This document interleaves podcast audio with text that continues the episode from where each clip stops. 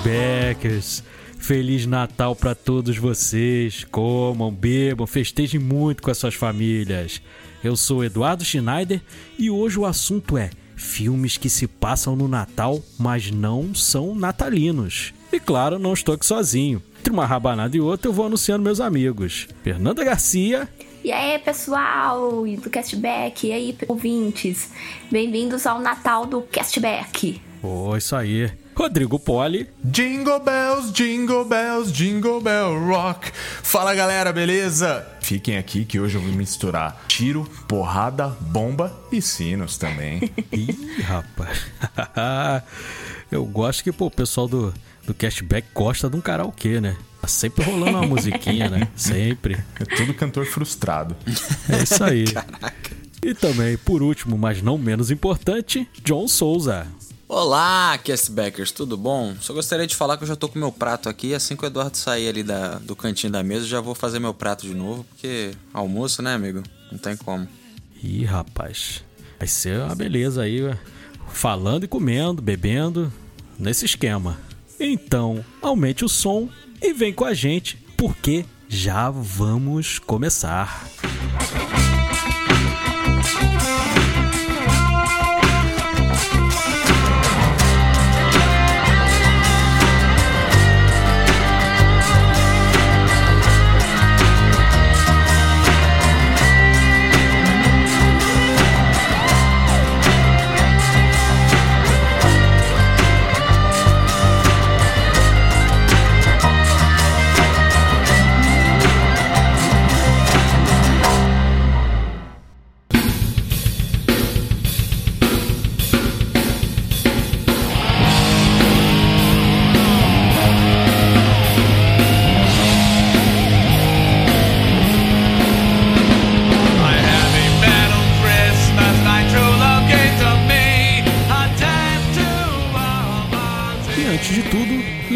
das nossas redes sociais. Estamos lá no Instagram com D underline cashback e também lá no Twitter com arroba cashbackp, esse P aí de podcast. Pessoal, já que a gente vai fazer um programa sobre Natal, né? Eu queria saber de vocês se vocês curtem o Natal, se tem alguma história engraçada, porque sempre tem, né? Porque, pô, você envolver um monte de, de gente da família, e pô, você mistura ali gente de que não se vê um tempão e bota bebida junto, pô, não não tem como né, não ter algumas histórias aí inusitadas. Vocês têm alguma história para contar? Vocês gostam de Natal? Como é que é o esquema do Natal com vocês? Eu duas datas festivas que eu gosto muito.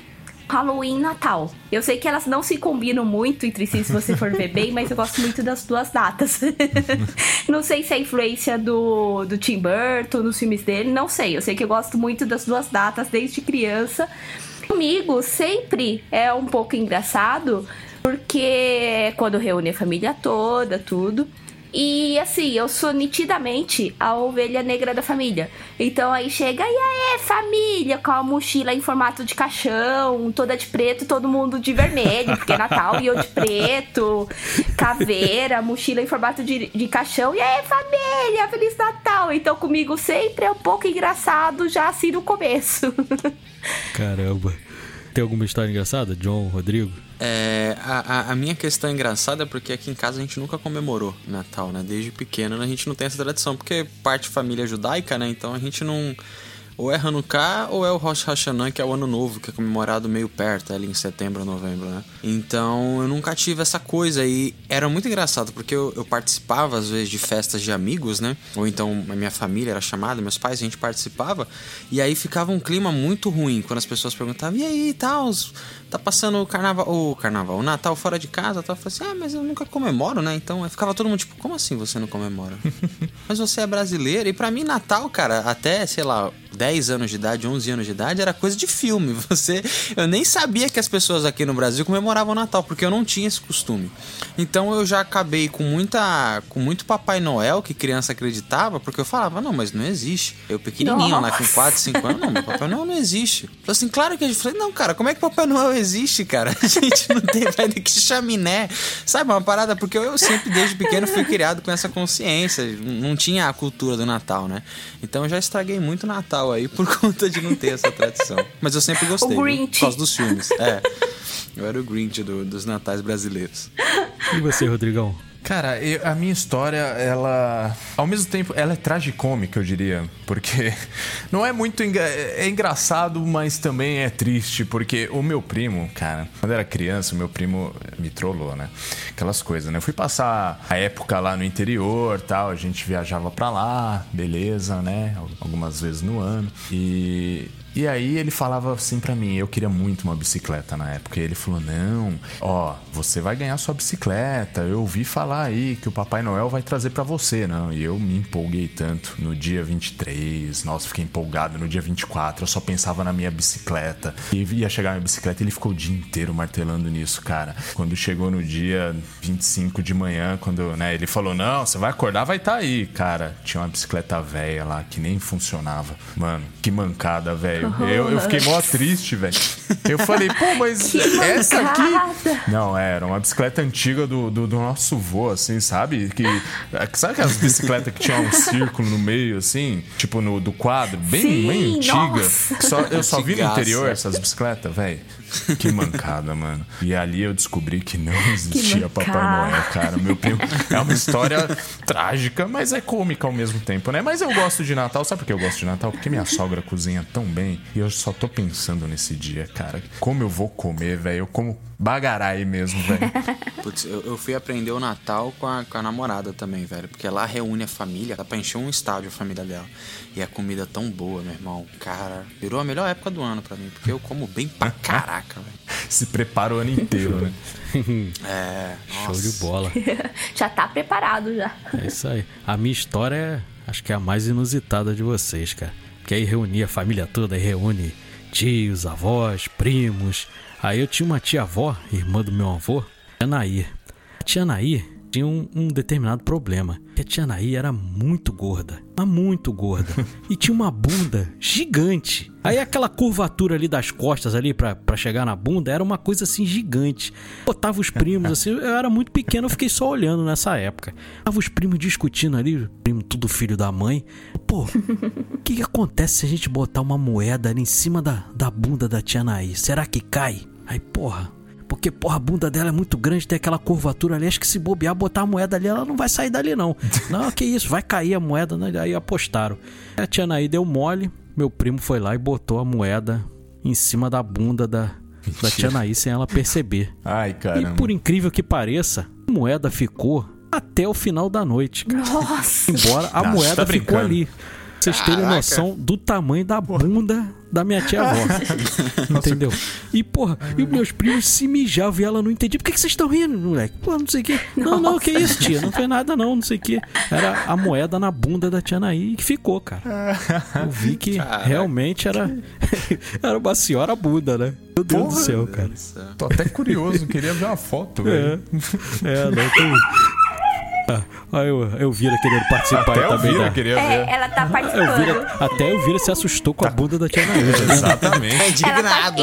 Ela ficou com medo. Que isso? Ela tá chocada. É, é isso aí. Ai, A caramba. moeda tinha mais estabilidade que, a- que o real, né? É, pô. Ela tá chorando, tadinha. Eu vira. Tá tentando cantar uma música de Natal, gente. É, Virinha. É, é verdade. eu vira tá querendo participar do podcast, tá vendo?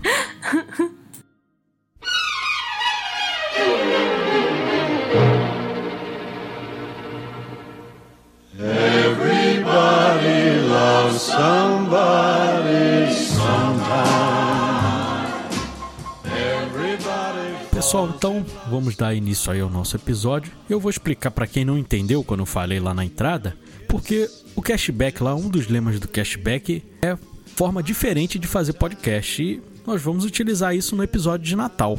Normalmente as pessoas fazem episódio de Natal e falando de filmes natalinos. Aí tem Esqueceram de Mim, tem vários filmes aí, tem A Rena do Nariz Vermelho, tem o filme do Scrooge, tem Um herói de vários filmes brinquedo. Herói de brinquedo. Tem vários filmes que são especificamente de Natal. Mas a gente resolveu fazer de uma forma diferente, que é o filme que passa no Natal, mas o tema dele não é o Natal. É um filme de ação, um filme de comédia, um terrir.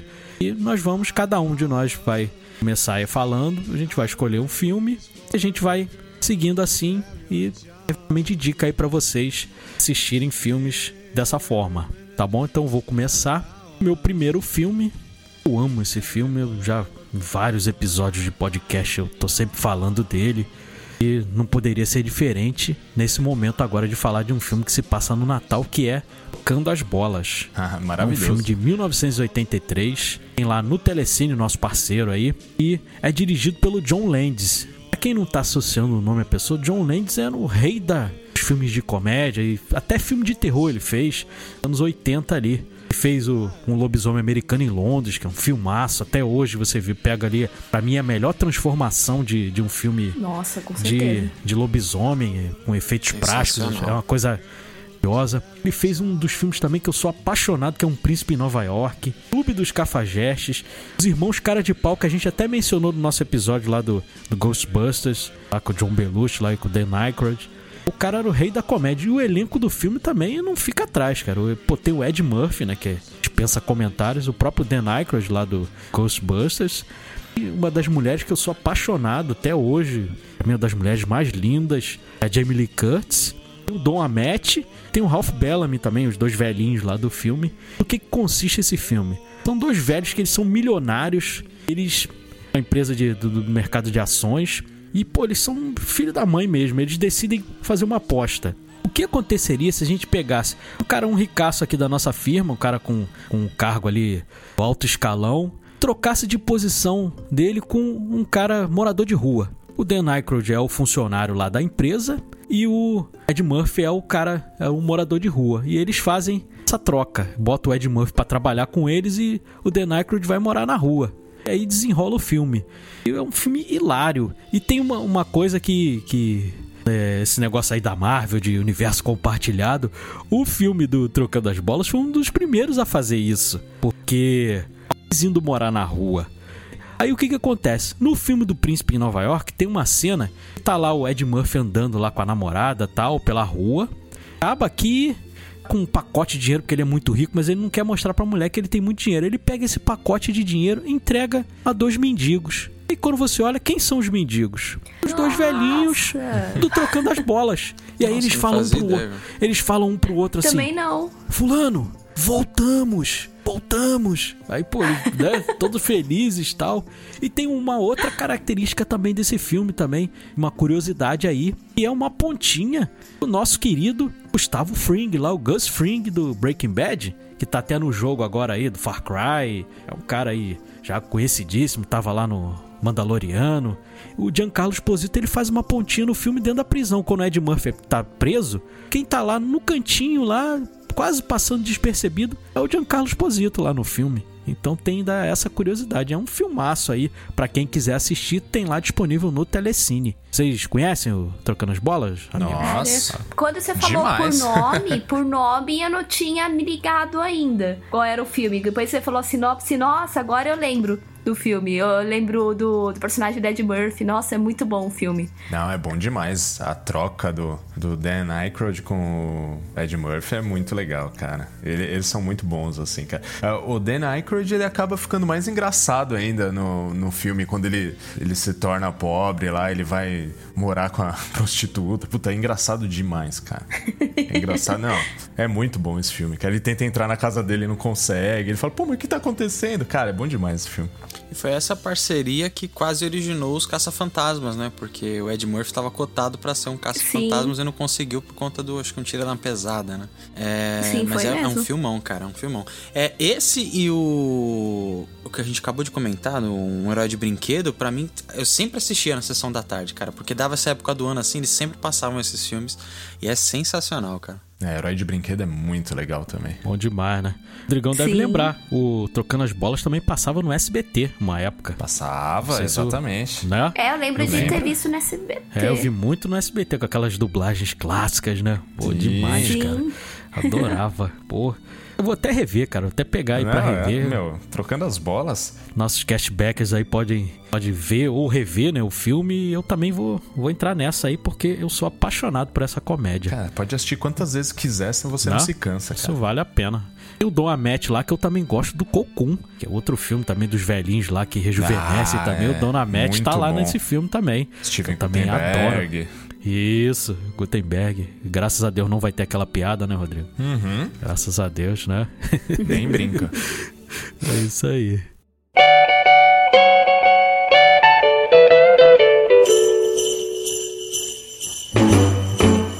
Jingle bell, jingle bell, jingle bell rock. Jingle bells swing and jingle bells ring. Matei aí o primeiro, a primeira indicação aí pra galera. E agora eu vou perguntar para a nossa maga, a Fernanda, pra ela trazer um filmaço aí pra gente, né, Fernanda? Opa! Bom, eu, como sempre, acabo ficando um pouco com a parte sombria.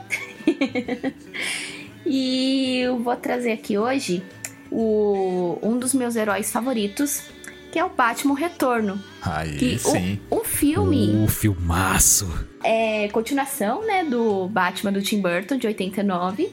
E o Natal é bem plano de fundo. Simplesmente a história acontece no Natal, mas é focado no, no pinguim que tá querendo ser prefeito de Gotham. Aí aparece a mulher gato também se vingando do chefe que jogou ela da janela. E o Batman tentando prender os vilões.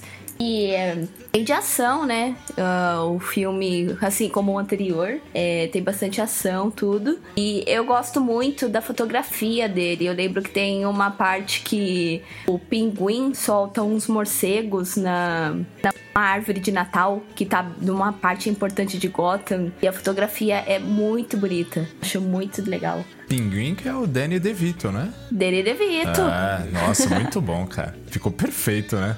Nossa, ficou legal que o pinguim do Tim Burton ficou meio monstrengo, né? Ah. Porque o pinguim, o personagem original, ele não, ele só é baixinho, narigudo, mas o Tim Burton deixou ele monstrengo mesmo, Com aquele a pijamão mão parecendo. Nossa. Sim, e a mão parecendo as asinhas dos pinguim mesmo, os dedos grudados. É, meio freak, assim, né? Ele até Freak show. fala. Sim, ele até fala no filme uma frase: é, Eu não sou um homem, eu sou um animal tirado do filme do Homem-Elefante. E baseado em fatos reais, né? Do Homem-Elefante, que ele tinha um problema sério no corpo dele e tudo. Era uma frase usada no, no- nesse filme. E aí o pinguim do Tim Burton fala também. Hora do filme, eu acho muito legal. Ele- a morte do pinguim nesse filme, se eu não me engano, é nojenta pra caramba, né? Que ele começa a soltar um líquido preto, eu acho que da, da É, boca. nossa, bizarrão, parece bizarrão. um petróleo. Nossa, é muito nojento, cara. Um petróleo saindo dele. Eu tinha muito medo da, da- Eu tinha medo do Tim Burton quando era pequeno, na real. Mas uma parada que eu sempre gostei, é sério, eu sempre fui uma criança medrosa, galera. Filme de terror, Tim Burton pra mim, Estranho Mundo de Jack, nossa, eu me cagava de medo. Nossa, eu já era o contrário.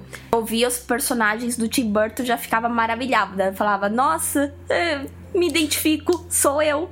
Mas um- uma parada que eu sempre curti nesse filme é como a estética natal casa muito bem com a Sim. estética do Tim Burton, dessa coisa gótica que ele criou nessa Gotham, cara. Nossa, sim. Putz, era muito legal. O, até o meio coloridinho de Natal com o preto e cinza de Gotham Sim, do Batman, né? Não é muito. Vocês falaram aí do Danny DeVito. Quem faz o pai dele no filme é o Christopher Walken, né? É. É, Nossa, verdade. que é dá um baita de um medo. ator. Putz, É, um grilo, é baita de um ator. Tem a Michelle Pfeiffer lá fazendo a né, mulher, A mulher gato. gato. É, baita Pô, tá sensacional. Né? Então, Tim Burton Sensacional. dispensa comentários. Tim Burton E uma curiosidade dela de mulher gato. Eu pensava que é- eu pensava que ela com chicote era ou truque, né, de filmagem ou alguém que sabia mexer com chicote fazendo. Era a própria Michelle Pfeiffer. A cena que ela tá cortando a cabeça dos manequins com chicote era ela mesma. Eu fiquei impressionada. Nossa. tá, tá mais habilidosa que o Indiana Jones, pô, né? Manuseando Nossa, chicote, muito! pô. né?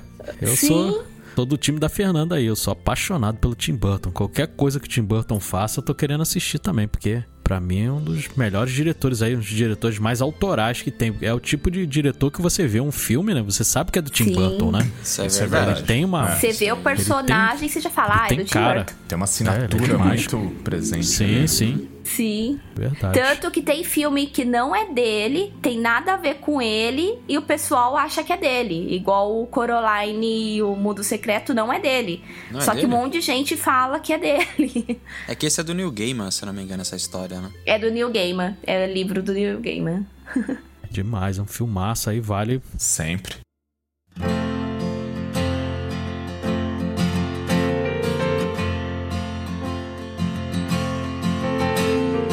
I really like Christmas. Vamos passar aí para o próximo da lista. Rodrigão, que você trouxe de bom aí pra gente? Bom, já que a Fer tem a marca registrada dela com os filmes sombrios, eu vou dar o meu cartão de visitas aqui também e vou falar do Stallone, né? Como eu não poderia falar do Sylvester Stallone, o Rock, né? Pô, se eh, eu não tô aqui pra falar, não tem como, né? Então vamos lá. Cara, Rock 4, filme de 1985, né? Que é aquele famoso filme que o Apollo Creed infelizmente falece no ringue, né? Com aquela luta que ele teve com o Drago, que é um, um russo, que eles têm toda uma tecnologia lá, que o cara treina, né? Com a tecnologia toda lá. Eu acho que esse filme aí tem uma parada assim daquela tretinha, né? Entre Estados Unidos e, e Rússia, né? Daquela época lá. certeza. E, e aí o Apollo todo empolgadão lá, né? Com aquele jeito dele lá, né? Fantasioso tal, pra lutar com, contra o Drago. E ele acaba perdendo e, e falece, né? No, no combate. Então aí o, o Rock, que no caso tava como treinador dele, ele se sente até culpado, né? Pela morte do Apollo, né? Que ele deveria ter jogado a toalha, mas o Apollo não deixou, fica naquele conflito. E aí é, o resto é história, né? A gente já sabe. O Rock Balboa treina pra pegar o Drago, pra ter uma revanche, né, contra o, o lutador russo. E o mais legal desse filme é que ele se passa boa parte na Rússia, né? Não sei onde foi filmado, isso aí eu não fui atrás, mas talvez tenha sido na Rússia mesmo, porque é um ambiente de neve, assim, é muito louco. O Rock barbudão treinando com uns puta-tronco, assim e tal. Bem ao estilo rock mesmo, né? Então é, esse filme é muito bom. E a luta final, né, do filme contra o Drago é justamente na noite de Natal. Olha aí. Não é um filme natalino, mas tem o Natal aí no seu pano de fundo. Vocês curtem Rock 4? Acho que sim, né? Eu curto. Eu, acho maravilhoso. Eu, eu acho que já cheguei a comentar isso em algum episódio nosso. Talvez tenha sido aquele do rock no, no outro falecido. Mas eu gosto muito da mensagem desse rock, cara. Porque no começo do filme, quando o Apollo tá tentando convencer o rock, né? A fazer essa luta e tal. Porque na verdade era uma luta mais. Exibição, É igual- né? Isso, igual o Mike Tyson teve recentemente, tá uma parada mais de exibição. E ele fala, Garanhão, ele fala pro Rock, se o, o guerreiro, que nasceu pra ser guerreiro, não puder mais ser guerreiro, é melhor que ele tivesse morto, cara. Saca? Então, é- é essa energia que o Apolo passa, que ele fala, olha, eu nasci pra lutar, eu só sei lutar, e se eu não puder lutar, então que eu morra. Saca? Ele tem essa parada, eu achei essa mensagem muito forte, porque é aquela coisa, o Rock é um, é- é um filme da vida, é filme de boxe. Saca? Essas mensagens É, pra é mim, verdade. putz, cara. Eu não sei como é que o coach já não tá publicando esse filme aí também pra usar. Porque eu acho essa mensagem muito forte. Ele, enfim, ele acaba morrendo, igual você falou. Nossa, cara, esse filme é, é muito bom. É, o legal desse filme é que ele acaba gerando consequências à frente na franquia que vai culminar até no Creed, né? Exato. Porque fica com danos cerebrais, ele tem que se aposentar, que é mostrado lá no Rock 5. Essa mensagem que o John falou acaba também passando por isso lá no Rock Balboa também, ele falando aquele discurso lá que ficou. A gente tava falando do negócio do coach lá, o discurso ficou famoso, né? Sim. Que ele falando com o filho, ele fala a mesma coisa, que, pô, eu não consigo, eu tenho um, um- um- tipo um leão dentro de mim que eu não consigo domá-lo, eu preciso lutar, porque lutar é minha vida. Entendeu? Acaba gerando É consequências. muito louco, a né? morte do Tô arrepiado. a morte do do Paulo. Creed é, gera tem lá o, o filme do Creed, né? O filho dele, lá o Adonis também, deixa o filho tem o pai, né? E gera consequências depois dele querer se provar por ser filho do Apolo. E um filme sensacional. E além disso, agora há pouco tempo, lançada uma versão do diretor aí, uma versão estendida com cenas inéditas, né, Rodrigo? Acabou que Exatamente. ainda não chegou, no, ainda não chegou aqui no, no Brasil, mas no, que nos Estados Unidos e no Canadá já tá disponível essa versão estendida aí. Quando chegar, eu quero assistir, cara, porque eu gosto muito do, do rock. Não é considerado aí muitos como o melhor, né? O primeiro ganhou até o Oscar de melhor filme. Filme que gerou muita coisa. Inclusive, a gente tá falando do Creed. O Creed 2 é baseado totalmente no, Ah, no total. rock. As consequências são todas do Exato. Rock 4. Entendeu? E é demais aí. Coisa lá da Guerra Fria lá também, que era muito típica dos filmes dos anos 80 lá, dos Estados Unidos contra a União Soviética, né? Tem muito disso também Sim. no filme. Que não gosta por causa disso. Ah, não, é muito descarado, os Estados Unidos é o bonzinho e o Soviética é ruim, mas mas era, era a época, a época retratava é, muito isso. falar. A gente tem muito Pra desses época filmes. tá perfeito. Então, não- você não pode olhar com os olhos de hoje. Você tem que olhar com os olhos Sim. da época. E pra época foi um filme espetacular pra mim. E, e tinha uma parada também que eu achava muito louca, que, ele, que os russos tinham, nesse filme, tinha aquela parada meio do super soldado, né? Então eles treinavam com o... O, o Ivan Drago treinava com as máquinas toda estranhona lá tal. Os que era meio super soldado, É né? Que, que tem. É muito legal, cara. Não. Soldado Universal. É. Sem contar que ele tomava umas injeções ali meio suspeitas, Ah, né? então. É, GH rolava solto. estranho, Mostrava ele, né? Tomava uns negocinhos ali meio, meio proibido ali, né? É, é aquela Meio coisa, proibido. né, cara? Nem flor cresce naturalmente, que, por que que vai... que que vai crescer, né?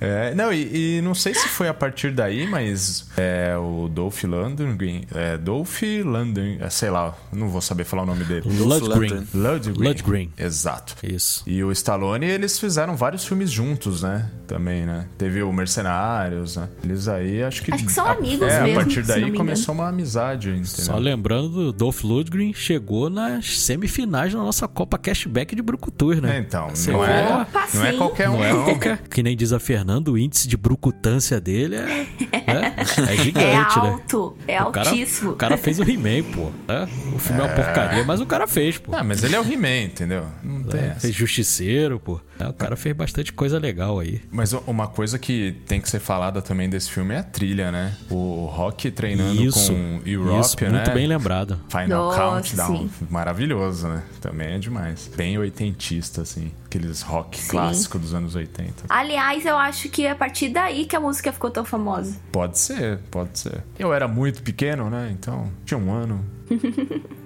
Eita, Mas rapaz. pode não Vou ser. nem falar quantos anos eu tinha, então. Deixa pra lá. Tava no cinema assistindo, né, Edu? Pior que tava mesmo, cara. Eu tinha 11 anos. Eu tinha 11 anos. Eu tinha 11 Ai, anos. Caramba. Eu nasci em 76, o filme, se eu não me engano, é de 87. Então eu tinha 11 aninhos ali. Assisti, foi o primeiro rock que eu assisti no cinema, né? Porque o 3 ali eu era muito pequeno, não teve como assistir. Na época ainda tinha censura, a gente já tava ali no final da ditadura aqui no Brasil. Tinha censura, eu não pude. O filme com o, o rival lá, o Clubber Lang, lá eu não pude assistir no cinema, mas o Van Drago lá assisti. E aquele short característico, né? Que virou característico do personagem, né? Da, da bandeirinha dos Estados Unidos também, né? Sim. Nossa, sim.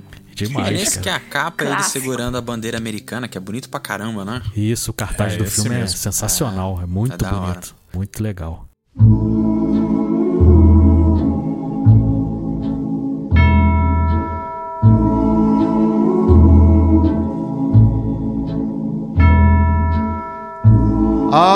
I'll be home for É isso aí. Então vamos passar para o próximo filme aí. Bom, você traz aí pra gente? Cara, comentei que, eu, que Natal pra mim sempre foi uma coisa de cinema, né? Que eu não tinha muito esse costume de Natal aqui em casa. E tem um filme que a, a gente se reúne aqui todo Natal e assiste. Eu amo esse filme, sou apaixonado. A gente tem um DVD aqui em casa desde que eu me entendo por gente, que é Um Homem de Família, velho. Ah, Nicolas. Cage.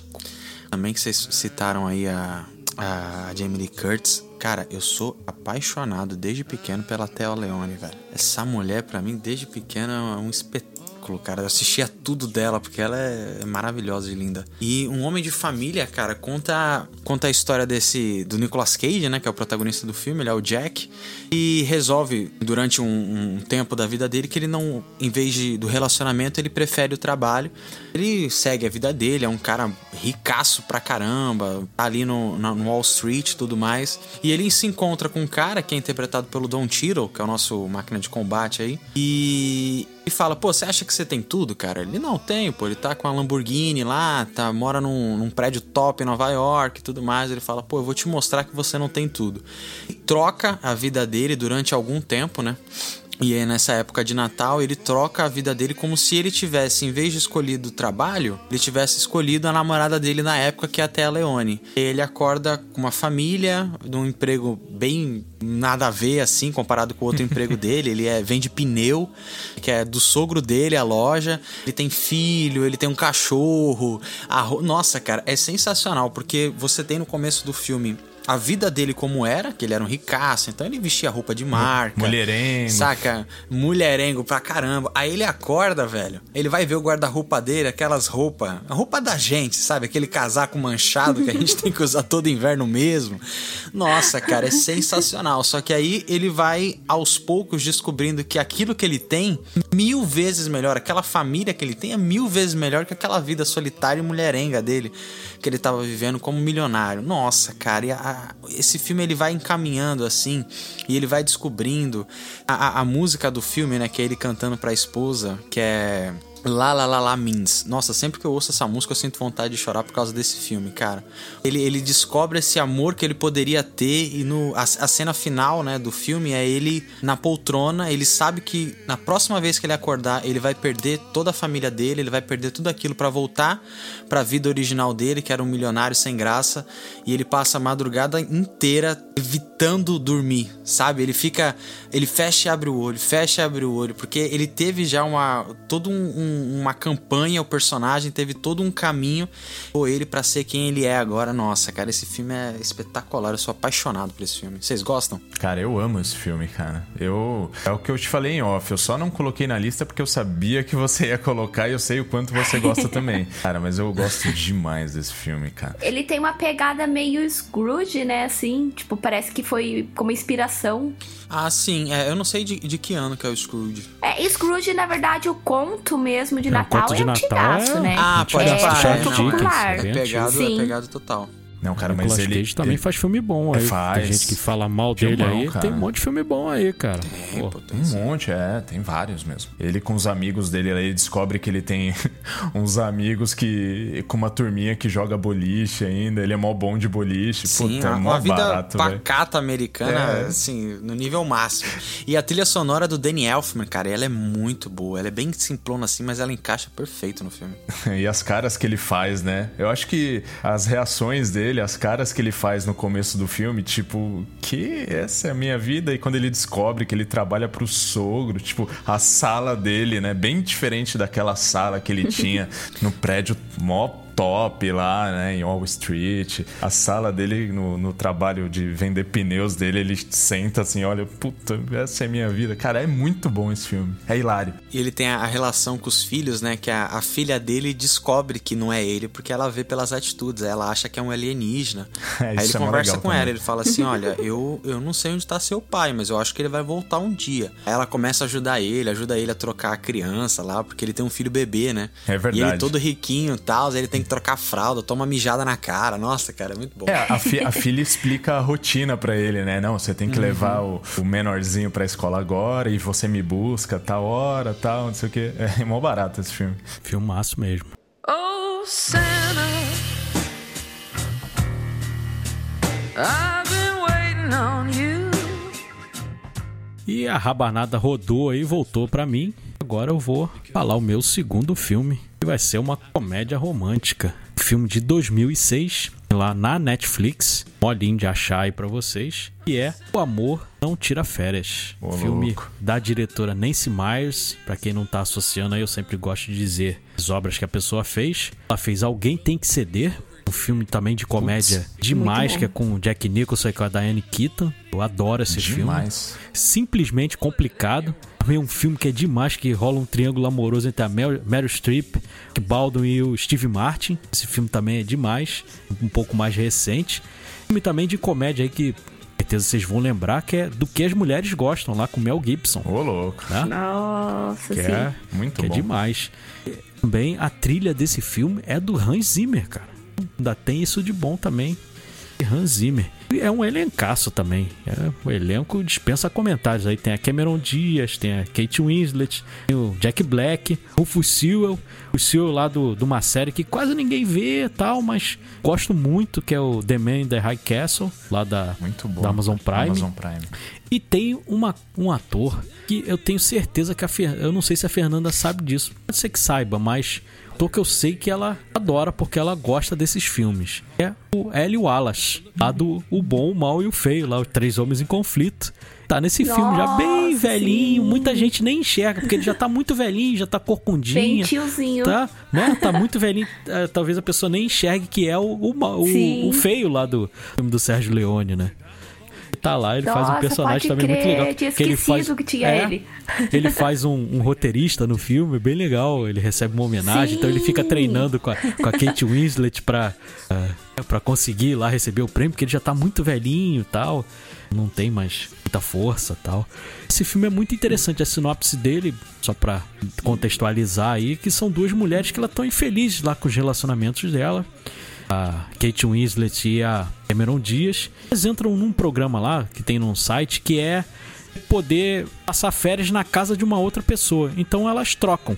A, a Cameron Diaz ela vai para Londres, que é onde mora a Kate Winslet, e a Kate Winslet vai pra casa da da Cameron Diaz em Los Angeles. E aí elas conhecem, tem, começam a ter relacionamento pessoas lá da- do, do outro país. A Cameron Diaz acaba se relacionando com o Jude Law, irmão lá da, da personagem da Kate Winslet, e a Kate Winslet começa a se relacionar com o Jack Black. Ela, ela é namorada do Rufus Sewell, que é um filho da mãe, que trai ela tal. Ela é apaixonada por ele, mas depois ela vê que, pô, o cara é um alafrário e ela acaba sendo conquistada ali pelo Jack Black. É um filme muito legal, muito emocionante também. é, História bonitinha, história romântica, que no fim, obviamente, tá tudo certo. Mas é um filme muito legal. Eu curto demais esse filme. Quase uma briga aqui entre a gente pra ver quem ia citar esse filme, porque todo mundo queria falar sobre ele. É verdade. Todo mundo gosta. Tava na minha lista, né? achei que Fala tava aí, arrasando, gente. que ninguém conhecia. Tava na minha também. Eu Nossa, pensei a mesma filme é coisa. o que eu mais gosto nesse filme é justamente, não sei, pra mim nesse filme o Jack Black ele sai dos, dos personagens que ele costuma fazer nos outros, É sabe? verdade. Isso, Não é verdade, aquele. Tem razão. Aquela comédia escrachada que ele costuma fazer. Eu gosto bastante disso. O personagem dele é muito legal nesse filme. Inclusive, o personagem dele no filme faz trilha sonora, né, pra cinema. Então é Sim. muito legal, cara. Ele, ele tem uma cena que ele, que ele tá tocando um teclado, né, com a, com a Kate Winslet. Aí ele toca várias entradas de filme, assim. É mó barato, cara, essa cena. Gosto muito desse filme. é. Se passa no Natal, né? O Natal é só o pano de fundo ali, não é o, o Sim. ator principal, digamos assim, né? Mas é o pano de fundo ali pra, pra história acontecer. E a Nancy Myers ali com, com essas comédias românticas, ela dá um show ali. É uma especialista aí nesse gênero Sim, são de filmes filme. gostosos, né? De Sim, sim, assistir. são filmes leves que você assiste, né? E é gostoso, dá aquele quentinho no coração, né? Porque dá tudo Sim. certo no final, Exatamente isso, é. né? Ou lá um lugar chamado Notting Hill, eu adoro Também, rever, porque, nossa, pô, é muito dá um bom. quentinho Também. no coração. Porque dá tudo certo ali, né? Pô, é muito É bonitinho um o filme, filme, né? gostoso mesmo de se ver. É, Sim. gostoso de assistir. E é uma coisa boa de ver no, no Natal também, né? Uma coisinha leve e tal, pra aquecer os corações aí. Muito legal, adoro esse filme. Fica aí de dica pra vocês, pra quem não viu, ir lá no- na Netflix e assista, que vale muito a pena.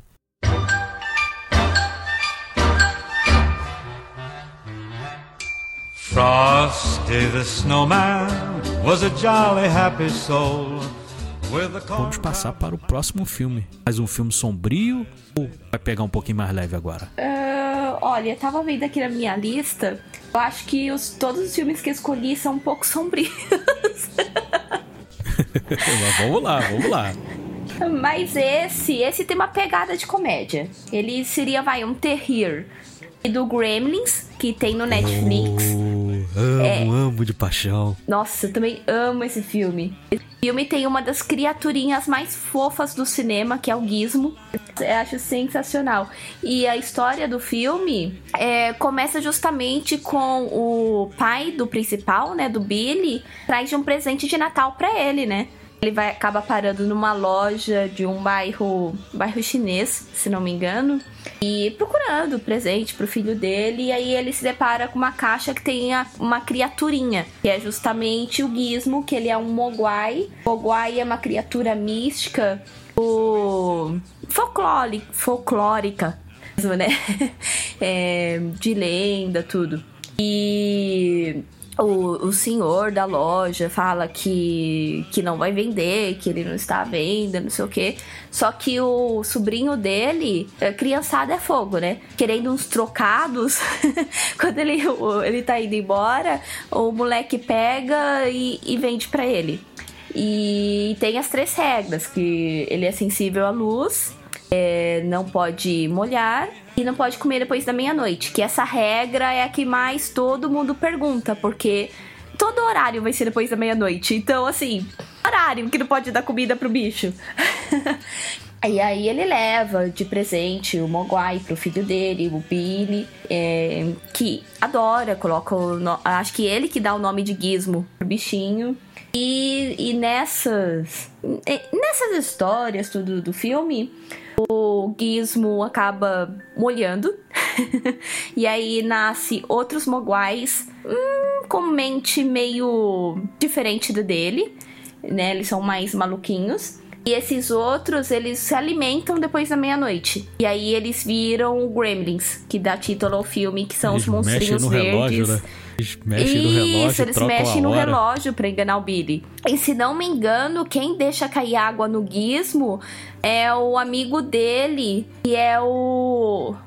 Ah, Qual é o nome do ator mesmo? Os Garotos Perdidos. Que ele, todo filme dos anos 80 tá ele. Corey Feldman. Corey Feldman tá em todos os filmes, inclusive nesse, se não me engano, ele que deixa cair água no gizmo. Se não me engano. Que, Ai, e ai, ele ai. também tá em todo filme, né? Dos anos 80. O Corey Fernanda, Feldman. Esse aí eu também É. vi no cinema. Eita. Também. Eita, Caramba. Gremlins é demais, cara. Eu sou apaixonado por Você esse viu filme. a musiquinha, escutou É um a clássico, né? musiquinha no É. cinema. É, essa musiquinha é, é demais. Aquela cena deles no cinema, cara. Assistindo lá Branca de Nossa, Neve. é- assistindo é Branca de clássico. Neve. É clássico essa cena, cara. Meu Deus do céu. Eles estão assistindo Branca de Neve. É Esse é um sensacional. filmaço. E eu assisti há pouco tempo, ele continua ótimo, cara. Ele continua Nossa, delicioso, continua. cara. Excelente. Esse e ele é tem clássico. um humor negro. Ele tem um humor negro tão presente que assim, você você se sente culpado de rir das coisas que estão acontecendo. É, E tem ainda a história da menina, né? A namoradinha do Billy fala que o pai dela morreu porque ele se fantasiou de Papai Noel pra fazer surpresa pra ela e ele ficou preso na chaminé e ficou carbonizado na chaminé.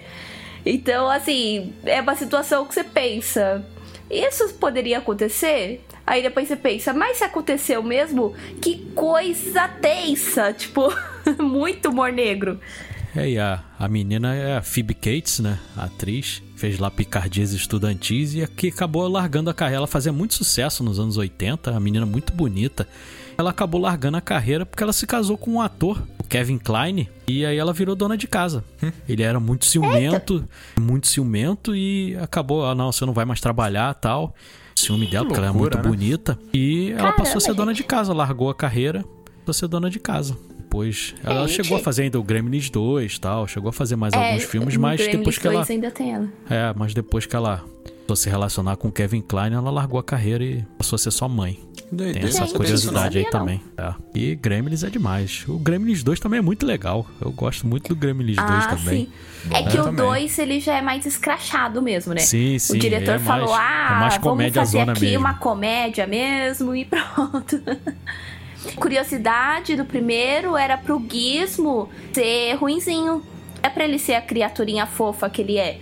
Aí, se não me engano, o Steven Spielberg, que tá como produtor do filme, né? Aí ele, ele que falou que a criaturinha era muito fofa pra ser malvada. Aí o Gizmo ficou o bichinho fofo, adorável, que todo mundo gosta, e deixou os outros ficarem malvados. Filme aí é produção do Spielberg e direção do Joe Dante. né?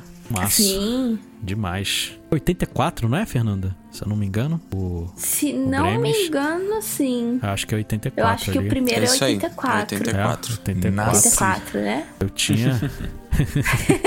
eu Eu não tinha nascido ainda. Eu tinha meus 8 anos de idade. Tava lá e fui assistir na época de Natal com a minha mãe. Olha aí. Eu era criancinha Bacana, e a gente né? ficou apaixonado e vimos de uma vez, inclusive, a gente gostou tanto que não, vamos ver de novo, compramos ingresso e em outro dia assistimos de novo. E depois quando lançou em VHS eu aluguei, e depois quando Nossa, na época do bom. DVD eu comprei, Blu-ray comprei, entendeu? Porque eu sou apaixonado pelo Gremlins. Passo mesmo, Fernanda.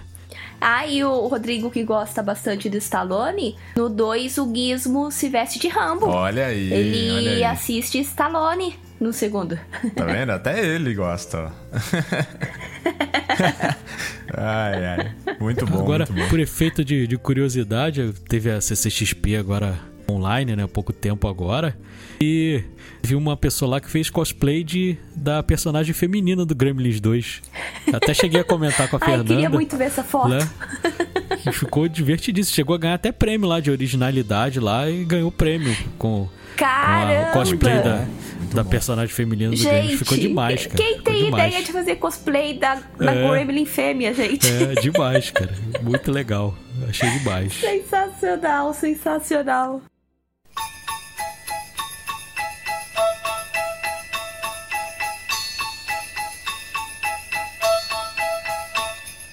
Dashing through the snow in a one horse open sleigh.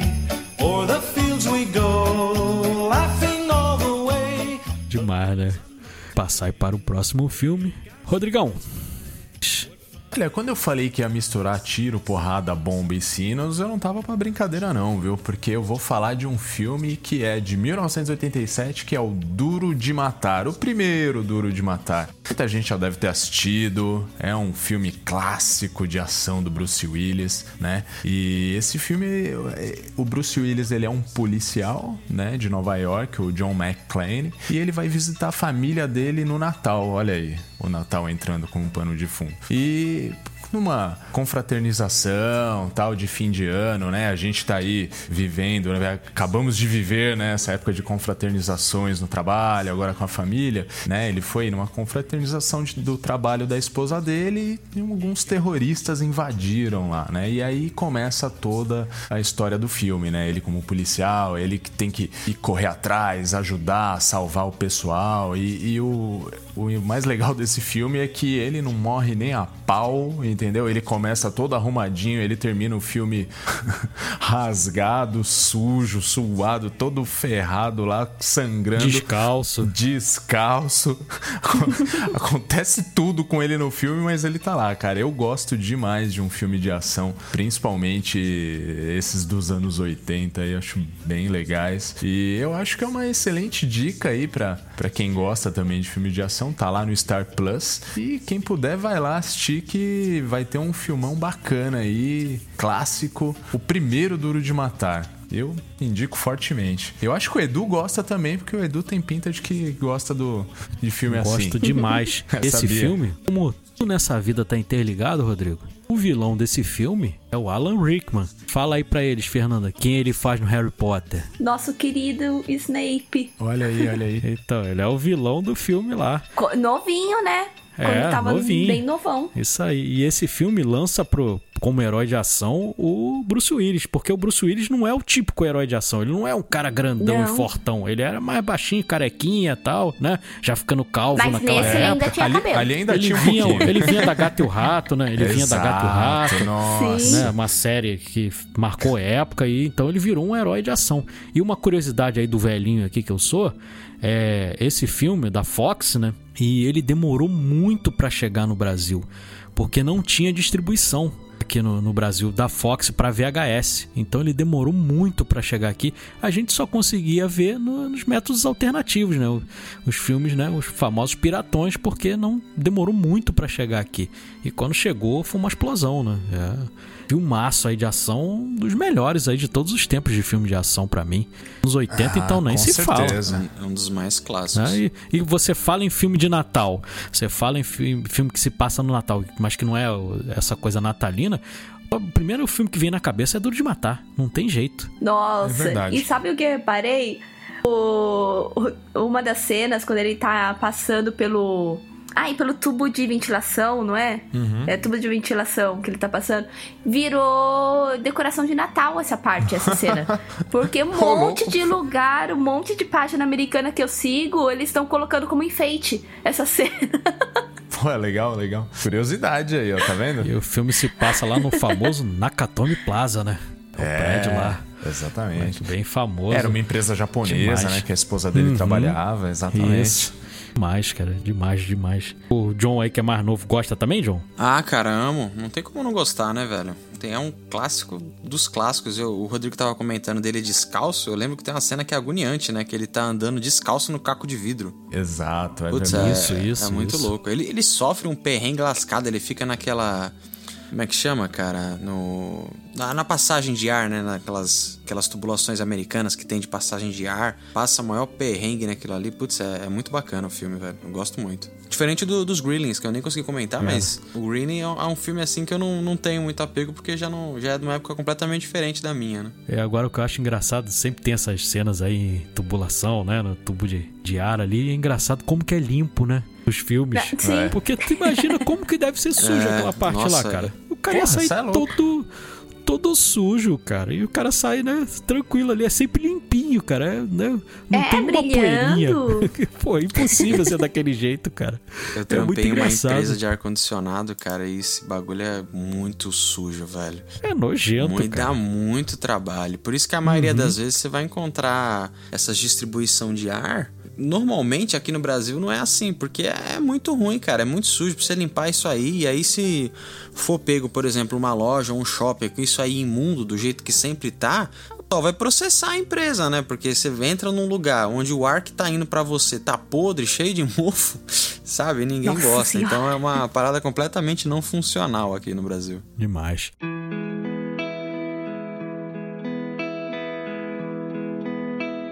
E aproveitando, John, já que você estava falando aí, traz pra gente aí o próximo filme. Cara, meu próximo filme é um filme conhecido que ele. Eu, eu, eu não lembrava que ele se passava no Natal, eu fui procurar igual um doido pra colocar na nossa lista aqui. E o filme é o Shazam, filme novo aí de 2019, Nossa, que verdade. lançou. Finalmente, né? Há muito tempo eu queria um, um- um filme solo desse herói. E ele lançou, se passa ali junto na Filadélfia do nosso querido galanhão italiano, né? Ele até tem Opa. uma menção muito forte ao filme, que ele fica lá na escadaria lá tocando a música do rock e tal.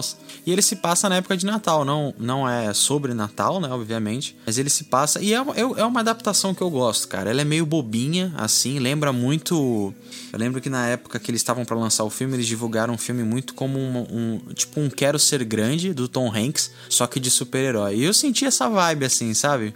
É muito legal, muito leve, porque obviamente é uma criança super-herói, mas ao mesmo tempo ele faz jus ao poder e a Sim. enfim, a grandiosidade do Shazam, né? Eu gosto muito desse filme. Vocês curtem também? Nossa, Ah, sim. acho legal. E em defesa do filme, ele adapta muito bem as histórias do Shazam mesmo. Tem até uma animação que acho que o único que sabe da Liga da Justiça que o Shazam é o Billy e é uma criança é o Batman. O restante não sabe.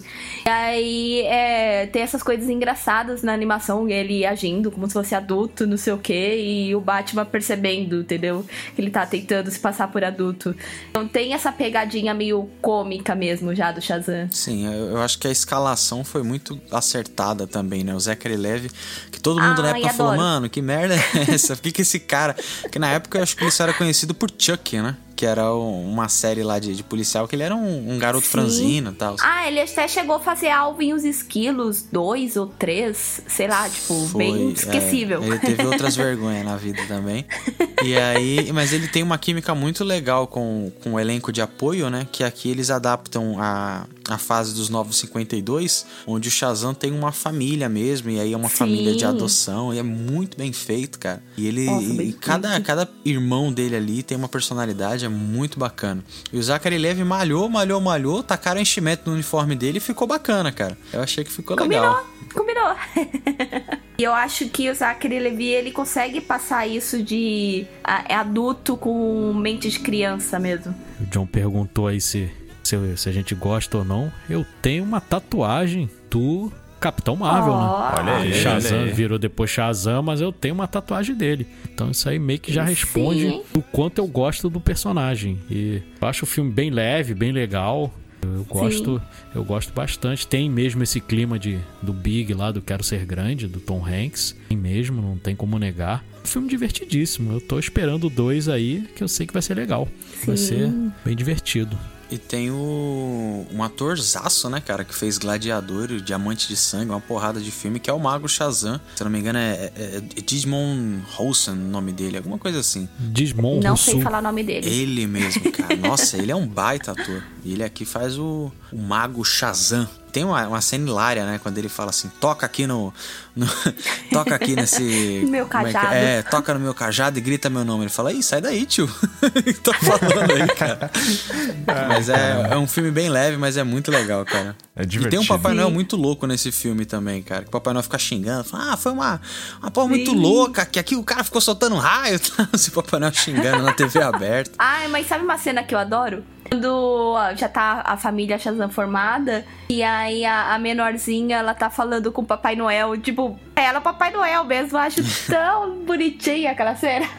Muito legal. E vamos ver como eu é fui que boazinha esse ano. o, o Mark Strong também é o vilão desse filme, né? Que faz o, o clássico vilão, vilão careca, que ele sempre faz em todo filme. Doutor Silvana. É. E, o, e vamos ver como é que isso vai casar com o monstro do The Rock queimando as pessoas vivas e transformando em puro osso, né? vamos ver como é que o isso vai casar. engraçado Tô que o Zachary também. Levi já, fe- já soltou piadinha. Ele já soltou piadinha de quando você descobre que o seu vilão é o The Rock. Aí ele fazendo cara de preocupado, tipo. O The Rock vai amassar o Zachary Levi no meio, velho. Não tem como, vai dobrar o moleque no meio. The Rock arranca portão com a mão, gente. Com a mão. Quem é que consegue fazer isso?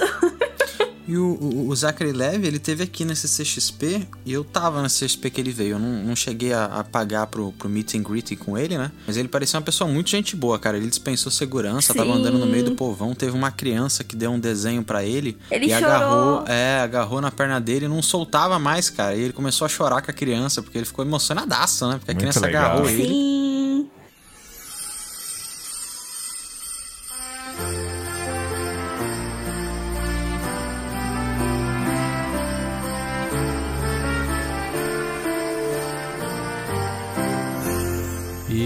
vamos então para a nossa última rodada. O John trouxe um filme leve e agora eu vou fazer igual a Fernanda, vou jogar, dar uma porrada em vocês agora. vou vir com um filme pesadíssimo, filme de assassinato e tudo mais, que é Os Suspeitos, de 2013, tem lá na Globoplay. É um filme do diretor, um diretor que eu gosto muito. Eu sei que ele não é unanimidade aqui no Cashback, mas eu gosto muito dele, que é o Denis Villeneuve. Fez o Duna agora recentemente, né? Chegada, eu gosto demais. Runner 2049. Um filme que também tem um elenco aí poderoso também. Tem o Jake Gyllenhaal, tem o Hugh Jackman, tem a Viola Davis, pô. Tem a Viola Davis, meu irmão. Nossa, sim. Puta elenco. E tem um cara que, que vai fazer, estão dizendo que vai fazer o Charada, que é o Paul Dano, né? O personagem ali também no filme. E a história, basicamente, é homem que tem uma, a filha dele de 6 anos de idade sequestrada junto com uma amiguinha dela. A polícia não tá conseguindo resolver nada, não tá conseguindo achar, e ele parte pra caça de justiça com as próprias mãos, cara. E o filme é pesadíssimo, é um clima pesado e, pô, só nessa época de Natal, então tá nevando muito. Cidade, pô, você não consegue transitar muito porque tem muita neve. É um clima bem sombrio do filme. Filmaço. Só pra, pra você para contextualizar, pra vocês não confundirem, tem um outro filme homônimo também com o mesmo nome dos suspeitos. É do Brian Sim. Singer lá do X-Men. Também é outro filmaço lá com o Kevin Spacey, com o Benício Del Toro, o É, eu Bunny sempre lá que os dois. né, que faz o capeta lá no filme Fim dos Dias lá do Schwarzenegger, que a gente até brincou muito na Copa Brucutu. os- O Schwarzenegger tinha que ganhar porque botava o capeta, o Gabriel Brand tá nesse filme também, os suspeitos. Mas esse do, do que eu falei tem um clima bem sombrio, o Hugh Jackman tá ótimo nesse filme, Jake Gyllenhaal também, Paula Davis sempre bem, né? É um filmaço, cara. Outro filme aqui que também teve disputa aqui pra te colocar aqui na pauta, né? E todo mundo gosta do filme, né, né é, galera? verdade, é verdade. É um Sim. filmão de investigação. Pra quem gosta de investigação, assim, mistério, puta, é um prato cheio esse filme. Recomendo fortemente. Esse filme tem uma cena inacreditável, que é aquela cena em que você ver na cara dos atores que a parada que tá rolando ali não era pra acontecer, velho. Foi improvisado a cena que o Hugh Jackman tá investigando o Paul Dano, né? Tá questionando ele na parede. O, se eu não me engano, ele tá com o Terrence Howard, né? Que antes era o, o Máquina de Combate. Máquina no de filme. combate, isso aí. É, aí ele começa a dar uma, umas marteladas, cara, na pia e não tava programado aquilo. Ele vai quebrando a pia várias vezes e gritando. O Hugh Jackman tá fora de si ali, cara. Eu não, não sou muito chegado no diretor, não sou muito chegado nesse filme, mas aquela cena, pra mim, muito boa, velho. Que você vê que o Paul Dano tá com a cara de desesperado. O Terrence Howard tá completamente perdido na cena, porque ele, eu acho que ele não esperava aquilo que tá acontecendo. E o Hugh Jackman tá dando na pia, cara. A pia vai quebrando, quebrando, quebrando, gritando e dando martelada perto do rosto do Paul Dano. Essa cena é muito intensa. Casa com isso que o Edu falou. O filme inteiro ele é muito tenso, sabe? Não é algo leve, não é, não é algo nada natalino, inclusive. Então, e Hugh Jackman é literalmente o Wolverine, né? Ali ele é total. Agora engraçado, né? Dois filmes homônimos, aí tem o Wolverine e tem o diretor do X-Men, né? No outro filme, né? É verdade. Nossa, Olha sim. aí, olha aí. Da Brian Singer, né? Tem essa, essa coincidência aí. Inclusive, quando lançou esse filme, eu fiquei meio assim perdido. Falei, ué, mas peraí, já tem outro filme com esse nome, pô. É, Claro, então, a gente né? fica remake, o que que é? É. Tipo, Estranho, né? Mas. eu mesmo Mas é uma história. os dois É, filmes. uma história totalmente diferente. E são dois filmaços. Lá, o, o outro. Sim, os dois Suspeitos, o Kevin Spacey ganhou o Oscar lá. O personagem Sim. dele, pô, um filmaço. Os dois são filmaços No pra auge mim. dele, né? Gostei demais desse filme, já reassisti algumas vezes. Filme pra ver no Natal, não tem clima de Natal, né? Deixa pra assistir Nenhum. depois aí, deixa virar o ano. 2022 vocês botam aí pra assistir, porque se você for botar no Natal, você vai ficar deprimido, né? Porque é uma história Com a muito família, pesada. né? Filme pra assistir É. com a família toda. Não vai um ficar filme de legal, né? Natal, gente. Olha aqui. Aham. Não, é muito pesado, mas, mas é um filmaço. Eu sou fã do Denis Villeneuve. Eu gosto muito da- do jeito dele filmar, da estética dele. E acho demais. Filmaço mesmo.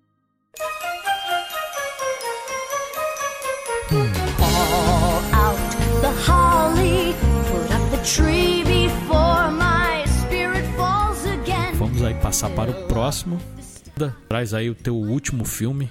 Saideira aí com a rabanada, com o peru, com o Chester, né?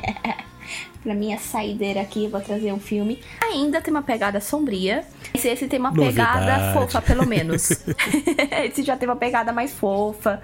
Lembra até Contos de Fadas, se você pensar bem. É o Edward de Tesoura. Lindo Clássico que também, passou clássico, sensacional. várias vezes no SBT. Fui Acho que na de sessão velho da também, tarde passava direto Sessão também. da tarde, isso. Passava muito. Eu acho que todo mundo conhece a história, mas caso alguém mais novo não conheça tudo, a história do filme co- começa com um cientista que ele tem uma fábrica que corta biscoito, faz biscoitos natalinos. Aí ele analisando a máquina, ele começa a imaginar como se fosse uma pessoa. Então ele começa a transformar aquele robô que corta biscoito uma pessoa. Isso que muita gente não lembra, inclusive. Ninguém lembra que o Edward, na verdade, é um robô. Porque fica muito. Ele parece que tem tanta emoção depois do, durante o filme que a gente até esquece que ele é robô. E quando falta a última parte, que é a- as mãos, que era a parte do- da máquina que cortava biscoito, né? O, o inventor ele tem um ataque cardíaco e acaba morrendo antes de dar as mãos pro robô. E ele fica lá perdido na mansão um tempão, até que uma revendedora da Avon, sim, é uma revendedora da Avon, aparece na mansão, encontra lá o Edward, tudo, e leva pra, pra casa dela, porque, ah, é uma pessoa, tadinho, tá aqui sozinho, tudo, leva. Assim, é uma criatura completamente diferente, né? Aí, cidade pequena começa a causar pequeno alvoroço. E a população, tipo, nossa, que, que pessoa esquisita, não sei o quê. E aí é onde vai desenrolando a história. E tudo isso se passa no Natal mesmo. Tanto que uma das partes mais bonitas que eu acho do filme, assim, é eles explicarem que. Por que que neva no Natal? É porque o Edward tá lá na mansão dele cortando gelo. É muito bonito esse filme. É um filmaço mesmo e tem a estética do Tim Burton também, né? É, Nossa, total. né?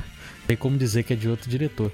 Bom a gente dizer aí quem faz o papel do inventor, né? O, ah, foi, Vincent foi inclusive Price. o último filme dele. Foi o último Vincent filme do Price. Vincent Price. É, é um outro filme que também tem um elencaço também, né? É verdade. É, Winona Sim, Ryder lá Winona tá arrebentando. Ryder.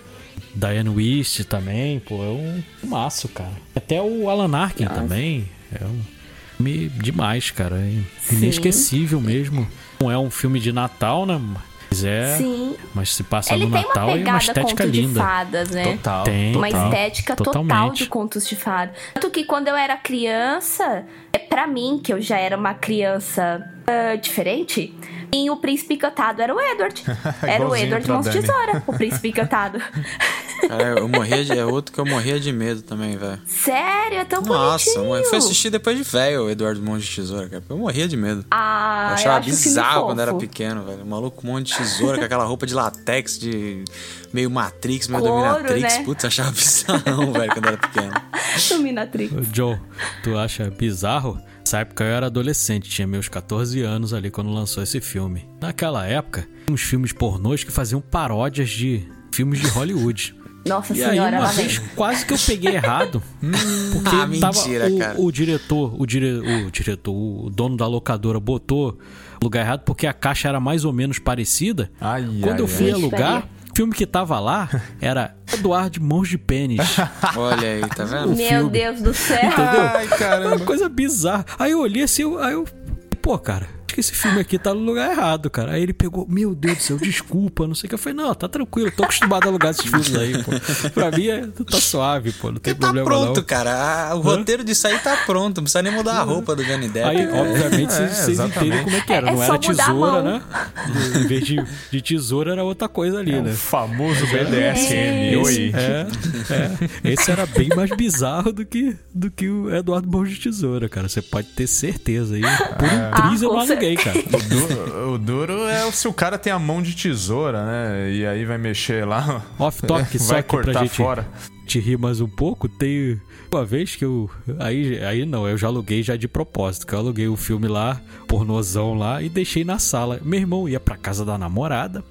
Falei, pô, tem um filme aqui, Eduardo? Já viu? Já vi. Vai entregar quando? Segunda-feira. Pô, Beleza, vou levar pra casa da minha namorada. Aí Eu falei, ô Marcelo, qual é o filme mesmo? Ué, quatro casamentos e um funeral. Ô Marcelo, não é esse filme. Dá, olha com detalhes. Ele olhou. Meu Deus do céu. Aí, os ouvidos aí, é, as crianças era quatro casamentos e um funeral. Meu Deus. Entendeu?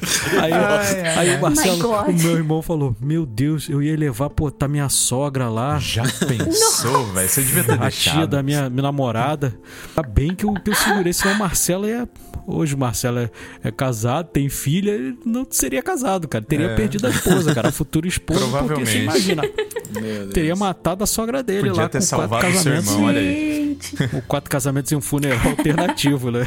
É dos mesmos criadores de Piratas do Caribe, a maldição da Jeba Negra, né? Com, cara? com, com ele ia ser nenhum casamento, mas sim um funeral, né? A doideira, cara. Meu Deus do céu. Mas vamos, vamos seguir aí com a pauta. Só uma, uma historinha engraçada. Puta, foi demais. Rodrigão, traz o teu último filme aí.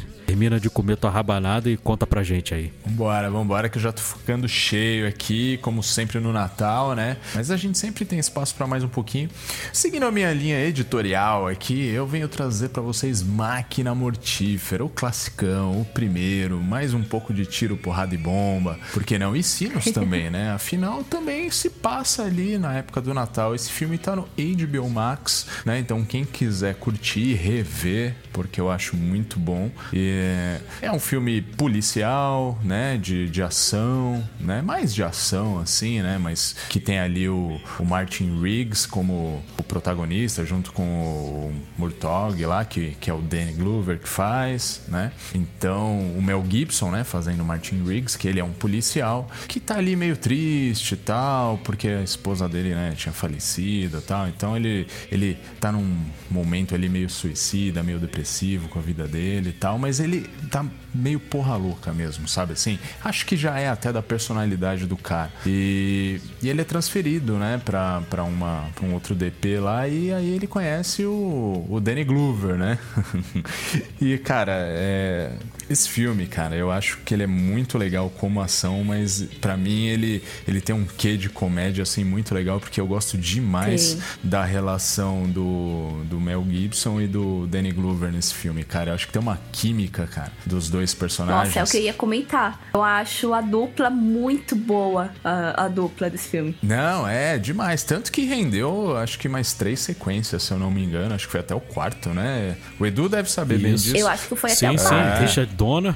E Só o quinto vai ser dirigido pelo Mel Gibson. Vai ter o quinto. Não, cara, eu não vejo a O Mel hora. Gibson vai ser, o, vai ser o diretor, porque, obviamente, o Richard Donner faleceu, né? Não vai poder ser o diretor. Gerou várias sequências aí hilárias. Aí depois entrou o Danny DeVito, né? A partir do 2. DeVito também é um personagem hilário também. Não, muito é bom. Uma, É é muito uma das bom. franquias aí espetaculares, cara, de, do cinema aí, que eu também, a partir do 2 eu vi no cinema. O, a partir do Máquina Mortífera 2 eu, eu assisti todos no cinema. O primeiro eu assisti no, no VHS mesmo, mas é espetacular mesmo, cara. Não, é muito bom. A química que esses dois têm aí, por isso que vai lançar o 5 aí, eu vou estar lá pra assistir, porque É, eu também. é uma química perfeita, cara. Eles já estão já mais velhos, né? Não, vai tá mais Danny engraçado ainda, né? Vai ser demais, cara. Imagina os dois ali.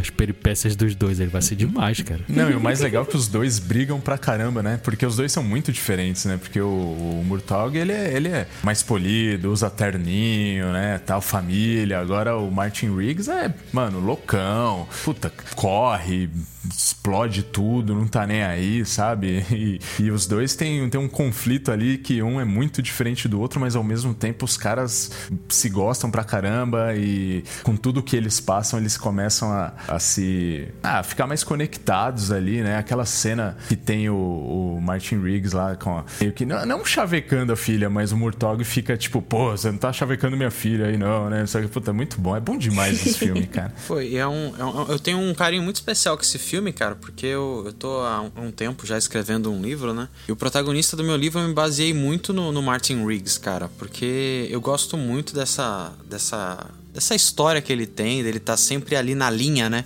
Ele tá quase cruzando a linha, quase cruzando a linha, mas ele tem a, um amigo dele, né? Que, que mantém ele no jeito, fala, ó, presta atenção no que você tá fazendo. E ele tem aquela frase clássica, né? I'm too old for this shit. Eu tô velha demais pra essa merda. É muito bacana. E é um filme que, considerando o ano dele, ele consolida aquela coisa do, do buddy cop, né? Daquela dupla de policiais, tal, os que conhecem a rua, que estão ali pra fazer tudo, que estão sempre se explodindo. Putz, é, é- é muito bacana esse filme, cara. Eu gosto muito dele. A primeira vez que eu assisti esse filme, eu lembro que no, no primeiro filme, o... O Mel Gibson usa uma jaqueta laranja, cara, que eu sou, assim, eu até hoje procuro uma jaqueta laranja igual aquela, porque eu acho muito maneira, velho. Eu sou doido pra comprar essa jaqueta laranja, cara. O meu estilo de roupa é basicamente o Mel Gibson dos anos 80, é isso aí. Eu sou, eu gosto muito desse estilo de roupa. E eu sou doido pra achar. Se vocês acharem uma jaqueta laranja pra vender, por favor, me marquem, porque eu, eu quero comprar Pode muito. deixar, tá anotado. E o John falou aí do Buddy Cop.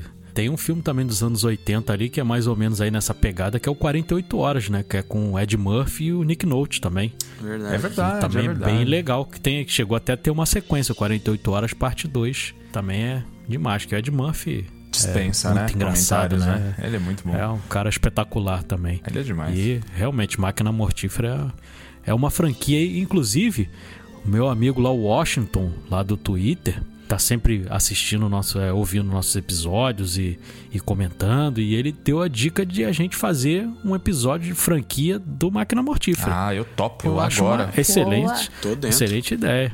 Ah, Boa. Vale pra gente, futuramente aí pra 2022, a gente levar isso adiante aí, que é uma franquia que a gente sabe que todo mundo ama, né?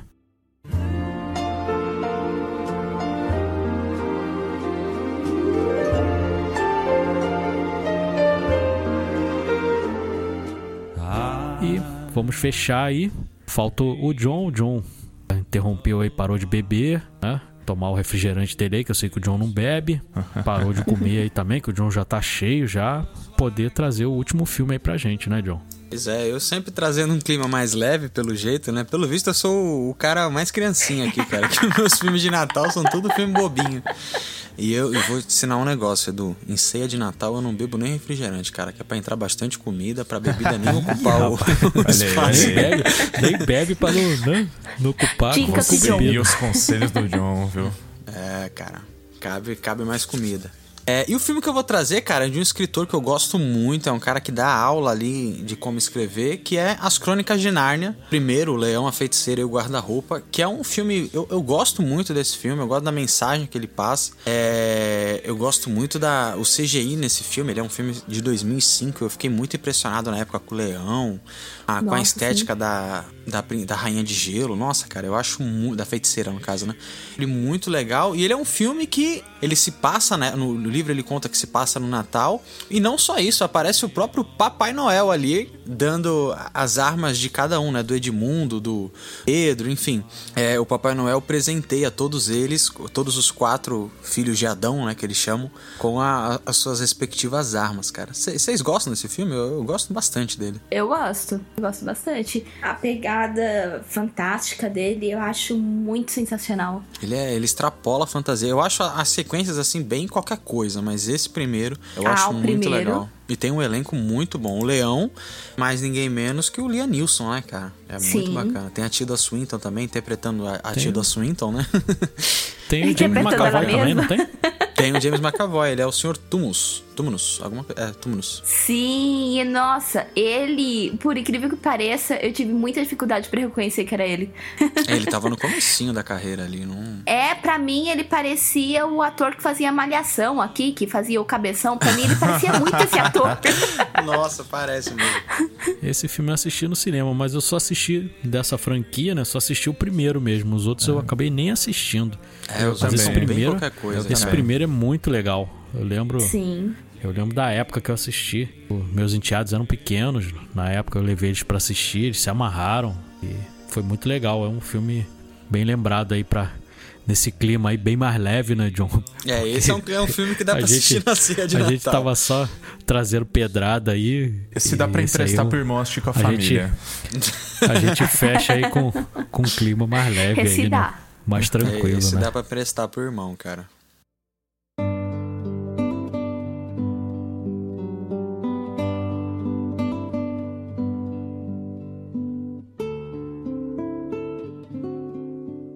E antes da gente terminar, galera, queria que vocês só citassem os outros filmes que vocês tinham posto na lista aí, só pra a gente complementar o, o nosso episódio, que ficaram de fora.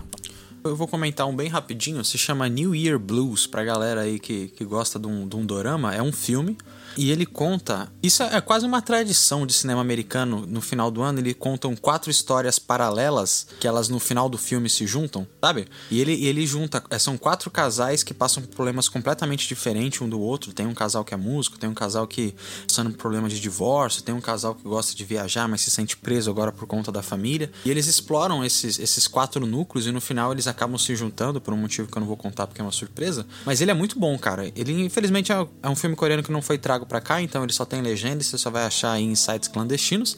Recomendo, é muito legal. Na minha lista ficou de fora aqui o Homem de Ferro 3 e o Rambo Programado para Matar também. Primeiro Rambo, gosto demais Muito também. legal. Também. Achei até, que, achei até que o Rodrigo ia citar, porque Stallone, né, Rodrigo? Tá, tava na minha lista aqui tá também, mas. Todo mundo gosta do Stallone. Eu ia falar muito só de uma coisa só, né?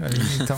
Só do Stallone. Mas é, o, o meu outro que tá na lista aqui é do Stallone também, então é complicado. O Stallone cobra É. também, é. Eita. Ele também é Stallone ali ambientado na época de Natal, então fica aí. é, Mais uma dica aí, tá vendo? Não tem jeito, complicado. Fernanda, o que que ficou de fora aí da tua, Fernanda? Da minha, eu tinha colocado Harry Potter. E tem, tem cena, né, no Natal que, apesar de serem bruxos e tudo, eles comemoram Natal normalmente. E é até bonita as cenas, o lá de levitação levitando um enfeitinho de Natal. É bem legal a, a festa de Natal deles. E mesmo passando rapidamente, é, o Natal passa rapidamente no primeiro filme dos Caça-Fantasma.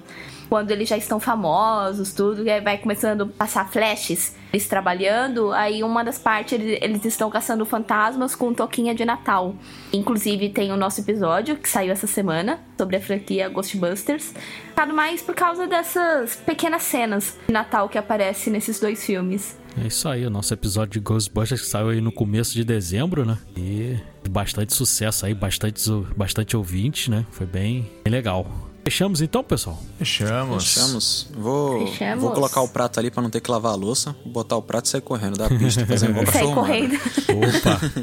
Mas antes da gente ir embora, né, e terminar de comer aí a nossa ceia, relembrando nossas redes sociais, no Instagram, de underline cashback, no Twitter, arroba cashbackp, esse pezinho aí de podcast. Então é isso, pessoal. Feliz Natal aí pra vocês. Uma excelente passagem, passagem de ano aí pra 2022, que seja melhor aí, que a gente passou, que 2020 e 2021 foi um ano só, né, por causa dessa coisa da pandemia aí, foi um sufoco.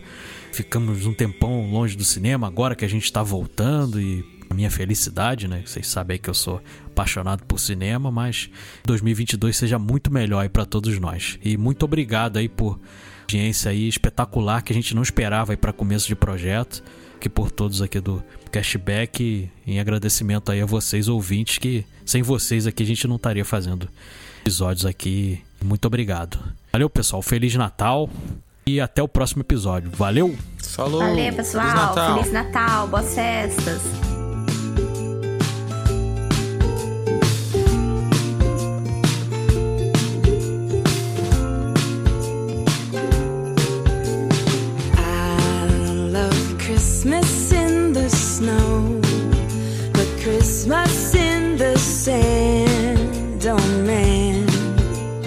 Tell you that's where it's at.